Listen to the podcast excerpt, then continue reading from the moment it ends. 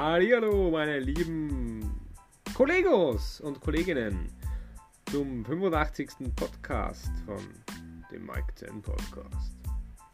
Jo, heute Samstagabend, äh, recht cooles Thema, recht spannendes Thema und zwar habe ich mich heute mit einer Person getroffen, ähm, die ich bis dato immer nur über Zoom gesehen habe und was ist das Thema dahinter? Und zwar Bekanntschaften, neue Bekanntschaften zu machen, ähm, aber es vielleicht manchmal ein bisschen Überwindung ähm, erfordert.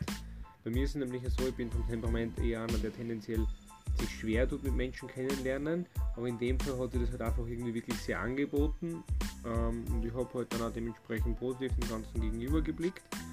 Und ja, genauso positiv war es dann auch. Das war echt ein cooles Treffen, lässiges Gespräch, ähm, wirklich super. Weder hat auch perfekt passt und da kann aus so ein, so ein Gespräch extrem viel positive Energie kommen. Es ist ein Perspektivenaustausch immer irgendwo. Man kriegt immer wieder mal andere Sichtweise, andere Einblicke, die man so alleine vielleicht nicht hätte.